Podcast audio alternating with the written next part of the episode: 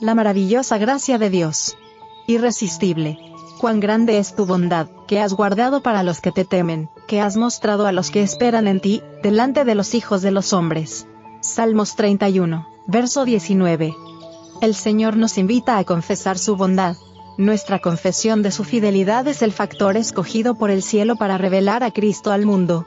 Debemos reconocer su gracia como fue dada a conocer por los santos de antaño, pero lo que será más eficaz es el testimonio de nuestra propia experiencia.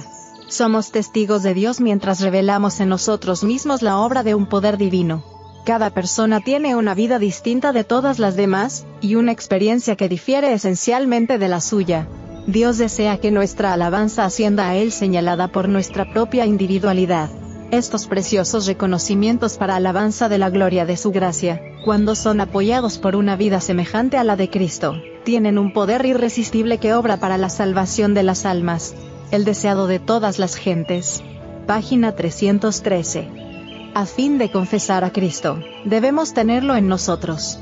Nadie puede confesar verdaderamente a Cristo a menos que posea el ánimo y el espíritu de Cristo. Debemos comprender lo que significa confesar a Cristo, y en qué le negamos. ¿Puede suceder que nuestros labios confiesen a Cristo, y que nuestras obras le nieguen? Los frutos del Espíritu, manifestados en la vida, son una confesión de Cristo. Joyas de los Testimonios. Tomo 1. Página 102.